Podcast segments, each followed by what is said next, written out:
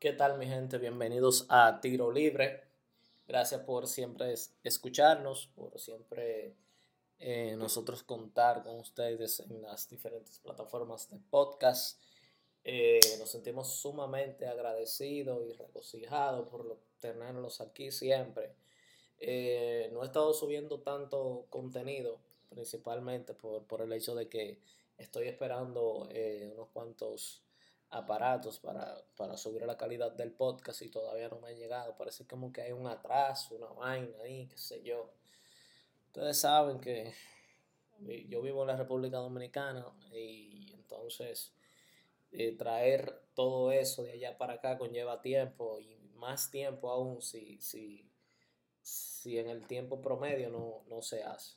Así que estoy sufriendo mucho con, con, con eso. Eh, quería contarles también que tenemos un canal de YouTube eh, llamado Tiro Libre, Tiro Libre Podcast, que nos pueden ir a, escuchar en esa, en esa plataforma también si lo desea.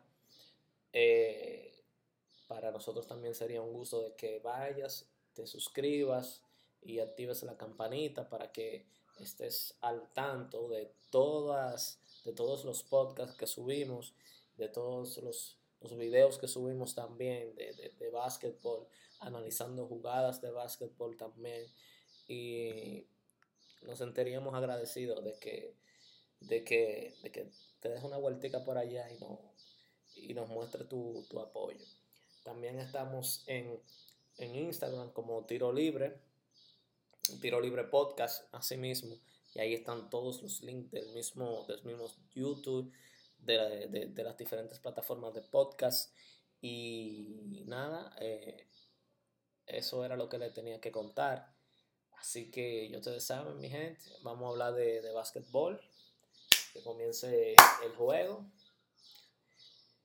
Eh, vamos a hablar de la serie que ahora mismo está, una de las mejores series que hay. Yo tengo un dato aquí. Tengo un dato aquí que ojalá no lo tenga muy lejos. Pero es... Bueno, es la tercera mejor serie más vista de, de, de, de, finales de NBA. No tengo el dato aquí, ¿no? Para decírselo exactamente, pero es una de las mejores series. De, esta ha sido una de las mejores finales de, la NBA por el hecho de que tenemos un equipo, un drafter, y, el hecho que tenemos un equipo que, tiene a, a, a que, que, debió ser el MVP este año, y, hay una contrariedad contra eso. Bueno no, con, bueno, no contra eso, sino con una contrariedad con que no se lo dieron. Ese, así, así es la cosa. Yo siento que él debió ganárselo porque se lo merece. Este año él trabajó muchísimo por ese equipo. Número uno lo mantuvo. Y, y pienso de que, de que su trabajo este año por lo menos ha sido infravalorado, en verdad. Eh, vamos a hablar de, de, la serie de Miami Heat y Denver Nuggets de una vez. Straub y Vincent hicieron los primeros puntos de Denver. Denver estaba como, como, como fallando pila y eso duró como 9 minutos y 38 segundos. Hasta que Jokic metió eh, los dos puntos casi forzados. Y se vio que Adebayo iba a ser agresivo. Desde el primer momento, desde, que ese juego inició, se vio que Adebayo iba a ser agresivo con Jokic. Eh, Mm, y, o sea, él iba a ser, Adebayo iba a ser agresivo, pero tampoco era de que, que, de que, que, de que Nicola iba a coger lucha con él, no, sino que le iba a complicar más eh, la cosa. Eh, cuando pasó eso, que yo me di cuenta de que comenzó el juego también, me di cuenta de que como que ellos estaban malos sea, Denver tira mejor de ahí. Y Denver estaba fallando tiro hasta solo. Denver estaba fallando tiro del main range. Denver estaba fallando triple. Denver estaba fallando todo, mi gente. Y, y en el minuto 9 con, no, minuto 8 con 40. Y una vez ahí pidieron un timeout porque se fueron como de 10. Entonces, eh, ahí yo me di cuenta como que, espérate, hoy como que no es el juego de Denver. Denver hoy como que no está en esto. Denver no está en esta vaina. Y rápido me di cuenta de eso. Me gustó que, que, que, que, que Love, yo, o sea, Miami Heat metió a Love. Se fueron grandes desde el principio y le dio resultado. Le dio resultado. ¿Por qué? Porque en el juego 1 y en todas las series, Denver está usando a Aaron Gordon para el poste bajo. O sea, Denver le está diciendo a, Aaron Gordon, cosa que él no hace, que se postee que abuse de, su cuerpo. Y eso también en los puntos de en, los puntos de la pintura. Eso está influyendo muchísimo, muchísimo, muchísimo. En el primer, en el primer, eh, en el primer match-off se vio como que Aaron Gordon iba a defender a Jimmy Butler. Cosa que yo lo vi bien, lo vi bien, lo vi muy bien porque lo detuvo en pocas palabras. ¿entiendes? Lo detuvo muchísimo. Y que tú puedas tratar de detener a Jimmy Butler, que es prácticamente el alma de Miami Heat, eh, está de todo. Pero obviamente también tú tienes que contar ahí, o sea, que le tienes que montar defensa a Vincent, a Stroud, a David, a Deballo, a Kyle Lowry, a todos los jugadores, a Nice, a Smith también.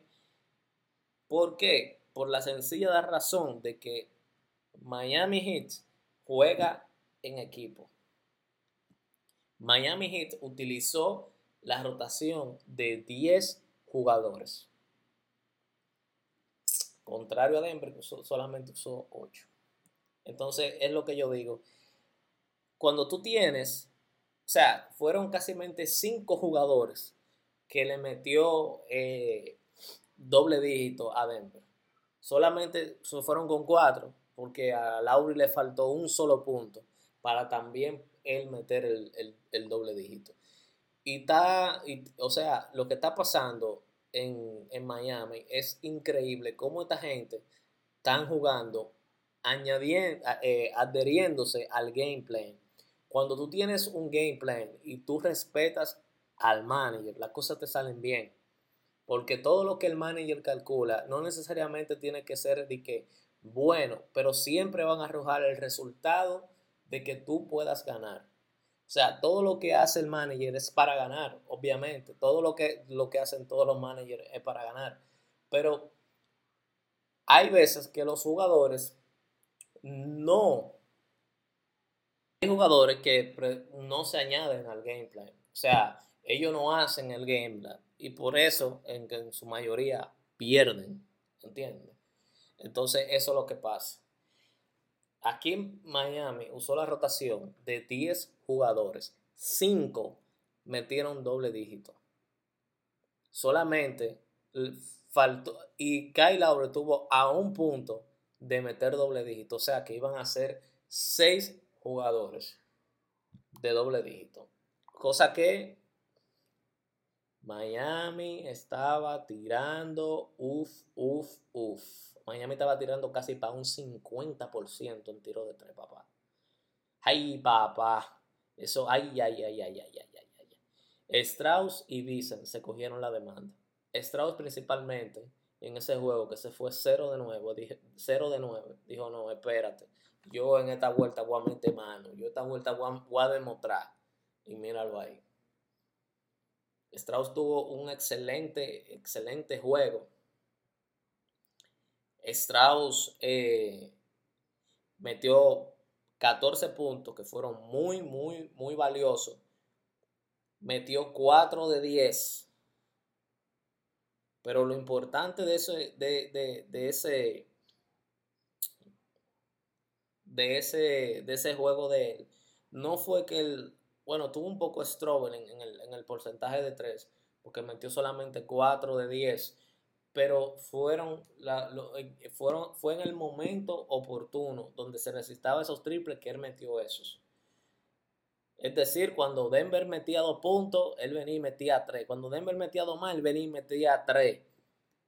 Y jugando con energía, con un plus menos de 18, si no me equivoco.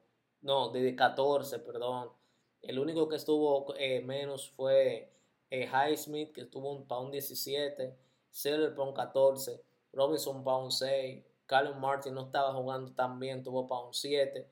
Y tuvo con el plus menos, el segundo plus menos más alto, que fue Kyle Lowry, menos 15. Entonces, o que Miami se le estaba saliendo todo bien, porque tuvo 1, 2, 3, 4, 5 jugadores que estaban en plus minus, que estaban jugando malísimo.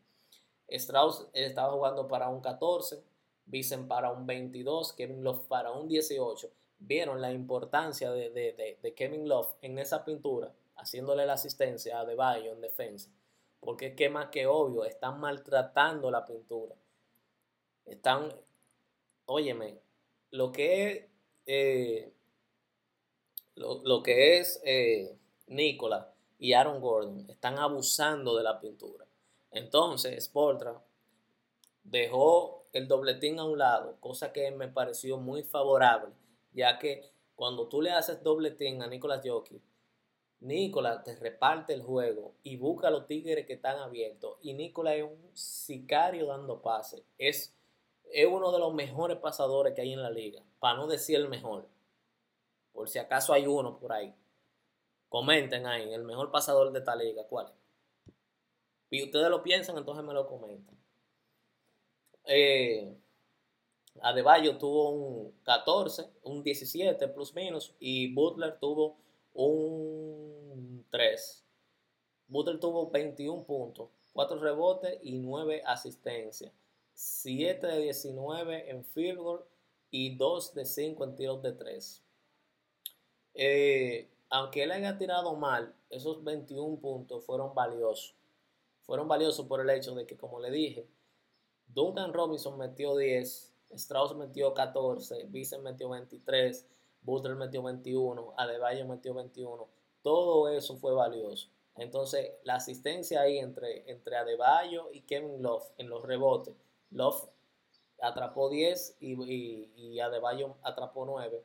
Fue también muy buena. Carl Martin eh, apostó al rebote también y cogió 5 rebotes. Y, y ese fue el, esas fueron las estadísticas prácticamente de, de Miami que Miami fue a ganar y ganó realmente.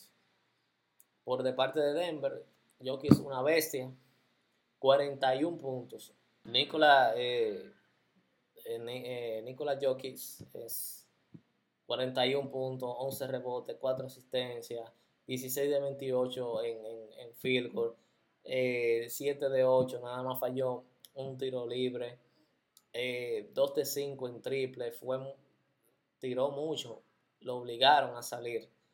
Y tuvo, pese a meter esos, 30, esos 41, tuvo plus menos 11. Aaron Gordon tuvo plus menos 7. Murray tuvo plus menos 2. Porter tuvo plus menos 15. Carl Pop tuvo plus menos 14. El que estaba jugando mejor de ellos era Brown con un 14. Green con un 12 y el novato y el novato Brown con un 8. Es decir, que la rotación de, Denver Nuggets fue bajita. 1, 2, 3, 4, 5, 6, 7, 8. O sea, Miami Heat tuvo 10 jugadores más que, que, usó en, en, su rotación. ¿Esto le puede costar a Denver? Tal vez el hecho de que, de que Nicolas Jokic esté jugando 41 minutos es algo alarmante y, significa mucho porque él no tiene descanso. ¿Por qué? Porque no hay un backup de confianza que pueda suplantar a, a. Entonces, eh, ¿a quién van a meter? A Thomas Bryan, a DeAndre Jordan. El manager no confía en esa gente. Entonces, es del momento de darle caña a Nicolas Jokic y, y, ver qué se logra. Pero eso yo no lo veo muy, eso yo no lo veo muy sustentable. Aunque Adebayo ha jugado 40 minutos, Burter también 40. Eh, no sé, ellos tienen ahí más herramientas donde pueden, donde puede contrarrestar la, la, la. Un ejemplo, por Adebayo, tú puedes meter a, a, a, a Smith, un ejemplo. Por Butler, tú puedes meter a, a Gabe Beeson o a Kelly Martin o, a Caleb Martin, ¿entiendes? Caleb Martin jugaron, Duncan Robinson jugó 17 minutos, Caleb Martin jugó 21, Kyle 23, Strauss 29, Beeson 31, Kevin Love 22, Butler 40 y Adebayo 40. O sea, ¿qué te digo? La ventaja que tiene que tiene Miami sobre Denver es que la, rotación es más amplia. Y vamos a ser sinceros, si tú tumbas de la jugada a Nikola Jokic, ya se cae el juego. Pero yo creo como que sin Jimmy Butler, Miami Heat puede ganar. Por el hecho de que Miami Heat le da más juego a sus jugadores. Y eso que todavía le falta Tali Hero. Todavía le falta Oladipo. Entonces, eh, la rotación fue el factor determinante. También fue la energía que ellos le pusieron. Miami Heat arrancó con una energía que, ellos lucían como que iban a ganar ese juego y lo ganaron. Denver desde que, desde que comenzó a jugar, que yo vi que, que Jamal Murray estaba fallando, que Kyle Pop también, que Nicolas Jockey también estaba fallando ahí mismo en la pintura porque le ponían las cosas difíciles. Desde ese momento yo me di cuenta de que ellos están usando la estrategia de no vamos a hacerle el doble team a Nicolas, sin embargo, a los jugadores exteriores con lo que él cuenta, se la vamos a poner difícil. ¿Para qué? Para que él tenga que meterse a la pintura y ahí a Deballo y Kevin Love le van a hacer la vida imposible. Es sencillo. Es más que sencillo. Esa fue la estrategia y esa estrategia funcionó. También eh, siempre es bueno contar con tiros de tres. Eh, Strauss y Wiesen fueron y, respondieron en la primera mitad con los triples y eso le, favoreció muchísimo porque le dio una confianza al equipo. Y eso está muy bien, eso está de todo realmente y me encantó, me encantó, me encantó el juego de, Miami Heat contra Denver. Algo que, otra cosa destacable es que es el primer equipo que le gana a Denver en su casa. Es el primer equipo, señores, que le gana a Denver en su casa. Yo no sé a dónde va a llevar esta serie, pero yo vi muy, muchas cosas buenas en ella. Y si Sportra ya le llegó al ajuste que tienen que hacer, entonces Denver está en problemas, realmente, porque Denver no cuenta con un plantel. Denver no cuenta con un plantel para responder eh, a jugadas de Sportra, ya que él cuenta con una rotación pequeña. Sportra es un manager donde le gusta mucho inventar, colocar aquí, sacar aquí, meter aquí, te meta un jugador a última hora que tú no estabas contando con él. Y ese jugador que te mete a última hora responde el caso de, ese, ese fue el caso de, Kevin Love, que Kevin Love ofensivamente no tuvo el gran impacto en, en estadística, pero tuvo un 18 de plus menos. O sea que lo que Kevin Love estaba haciendo en cancha valía cada segundo de él tenerlo en juego.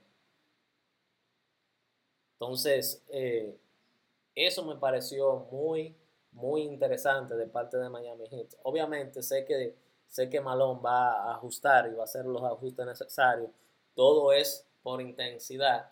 Pero creo que si hablamos de intensidad, ahora Miami Heat juega en su casa, está más animado, empató la serie. Muchas cosas pueden, muchas cosas pueden pasar. Tal vez Miami gane otro en su casa, tal vez gane tres. Bueno, tres lo dudo, pero posiblemente pueda ganar los dos. Posiblemente, posiblemente. No estoy diciendo que lo vaya a ganar, posible. Porque cuando tú tienes al mejor jugador ahí de la NBA actualmente, Nicolás Jokic, tú no puedes hablar así a la ligera. Por otra parte, vamos a hablar del contratito. Bueno, no, el contra... hay gente que se encuentra que son contratazos, pero usted tiene que medir que son 8 años, o sea, 100 dividido entre, entre 8 son 12.5 millones de dólares que tú le pagarías por año Monty Williams. Lo que es lo que es sorprendente es la cantidad de años, 8. Eso sí está raro y se convierte él en el en el manager con mejor pagado, bueno, no mejor pagado, sino con el contrato más grande de la, de la NBA. Y él decidió irse a Detroit Pistons. En Detroit Pistons está eh, Alex Burr, Kaden Cunningham, que me gusta muchísimo, Highland Dulu, eh, Henry G. Hampton, Killian Hayes, Jalen Ivan, Corey Jobson, Rodney, Rodney My Brother, Jared Roden, Marvin Bagley, Body Bowen, eh, Bohan Bogdanovic, Isaiah Lieber, Eugenie Omorigi y Isaiah Stewart. Y los que tienen contrato, eh, bueno, son Jalen, Jalen Duren y James Wiseman.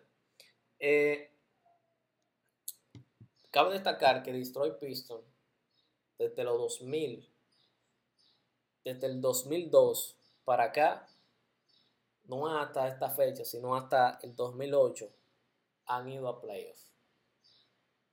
En el 2002 fueron a playoffs, 2003, 2004, 2005, 2006, 2007, 2008. Y yo pienso, con lo que yo vi que pasó ahí en, en, en, en donde Monty desarrolló ese equipo, eh, desarrolló a jugadores como Cameron Johnson, como, como Michael Bridges y, y como él, como él diversificó la franquicia, puso a muchos jugadores a hacer cosas que nunca eh, hubiesen hecho. Un ejemplo, a Cameron lo puso a defender más el perímetro y resultó muy bien defendiéndolo. Michael Bridges eh, le pidió que sea más ofensivo y, le fue muy bien. Entonces yo opino de que, de que sí, si es para tú desarrollar jugadores y más con el talento que tiene Detroit, Detroit Pistons, la gente ha, dejado de confiar un poco de, de, de Westman, de James West, Wiseman tu, apellido en inglés, tienen, uno tiene que llamarse Pedro, otro Juan otro Mario. Porque, coño, uno no puede estar con esta vaina, yo no sé mucho inglés. Entonces, eh, en Wiseman, la gente ha, perdido la confianza por el hecho de que él estuvo en Golden State, estuvo medio struggling, después tuvo unos flachazos como que sí, después se lesionó, después ha tenido muchas altas y bajas. Pero yo a veces digo como que caer en el ecosistema de Golden State es muy, muy, muy, muy difícil, y más si tú eres un centro. Ahí no se usa mucho el pick and roll y yo creo como que un centro ahí tradicional no cae.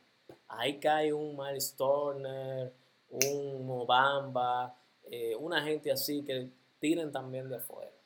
Porque si no, si tú te llevas de eso ahí en la pintura, tú no vas a hacer ni un punto. Porque ellos no usan el pick and roll. Claro, tienen a Curry, que es uno de los, de los, de los mejores PG de la liga, de los mejores pasadores, pero los otros, los otros jugadores no son tan constantes con el pick and roll. O sea, si tú tuvieras un ejemplo a un Chris Paul en Golden State, ya tú sabes que ese centro va a ser utilizable, ¿entiendes? Y ellos entonces, ellos cambiaron ese juego cuando, cuando salieron de, de Jabal McGee. Ese, ese juego del pick and roll ya ellos no lo usan. O sea, si lo usan, no lo usan mucho. Y y creo que Detroit Pistons tiene mucho talento, en verdad. Y se hicieron de un manager que es top en la liga. Por lo menos él tiene que ser top 5 en la liga, top 4, ponemos ejemplo. Y pienso como que si es a largo plazo, que él me va a desarrollar los jugadores, me va a, desarrollar a Ken Honig, a, Pat Cunningham, Pat Cunningham, ¿qué se llama? O Cunningham. Si él me va a desarrollar a Cunningham, si me va a desarrollar a Jaden Ivan, a Jalen Duren, a Wiseman y a demás jugadores, está de todo. Está bien, porque él es bueno desarrollando jugadores. Entonces, si es algo así, de que vamos a ir pasito a pasito, está bien. Ahora, pero si es para algo de que, de que tú me vas a romper el equipo y me vas a traer veteranos para acá, entonces ahí yo no lo veo como que, como que una, como que sería una buena decisión, yo no lo veo, porque si tú estás trayendo a un coach de, como, como él, es para tú darle valor a tu franquicia, es para tú darle valor a tus jugadores. Y yo pienso como que la mejor decisión es ellos irse paso tras paso.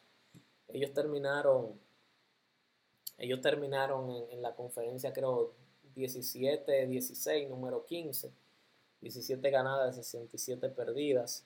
Y, creo como que, no, perdón, 17 ganadas, 65 perdidas, terminaron en el top número 15.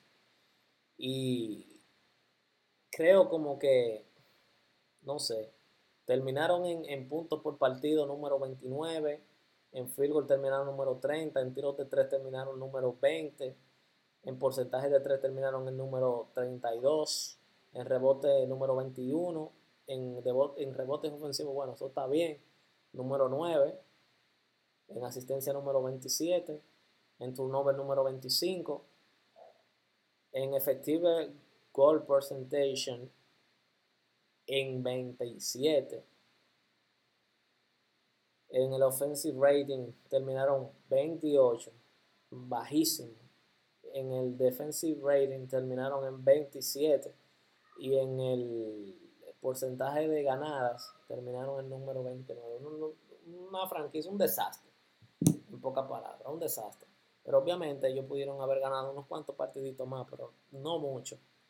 Eh, Pet se, se lesionó de, su rodilla y, decidió operarse, cosa que lo veo bien, porque así ya no sufren más de, ese problema. Y como quiera que ellos sea, ellos estaban struggling todos. Y eso yo lo veo muy bien. Así que eh, yo me sentí mal también por el hecho de que, de que despidieron a Monty Williams, pero tú le partiste el equipo a Monty Williams, casi ya entran, entrando a playoff. Y tú quieres que él gane con un equipo que tú armaste, o sea, que los dueños armaron de la noche a la mañana.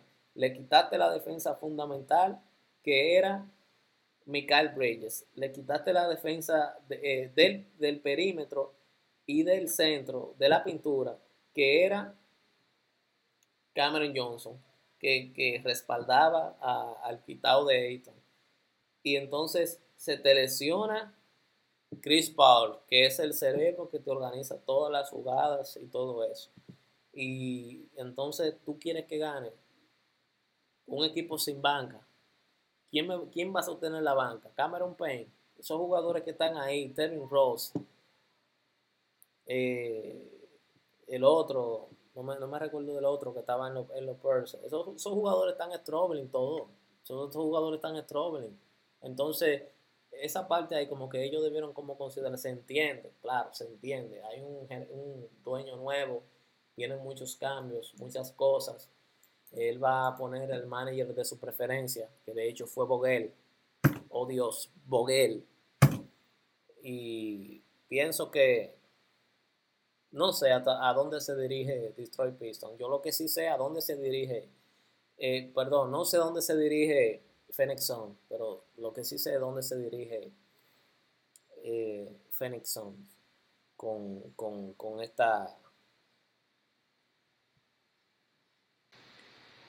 Así que mi gente, nada, eh, fue más que un placer eh, que ustedes me hayan escuchado, que me estén dando el apoyo necesario. Se lo agradezco un montón. Síganos en las plataformas de Instagram, en YouTube como Tiro Libre Roba Podcast y nos vemos en otro episodio de Tiro Libre.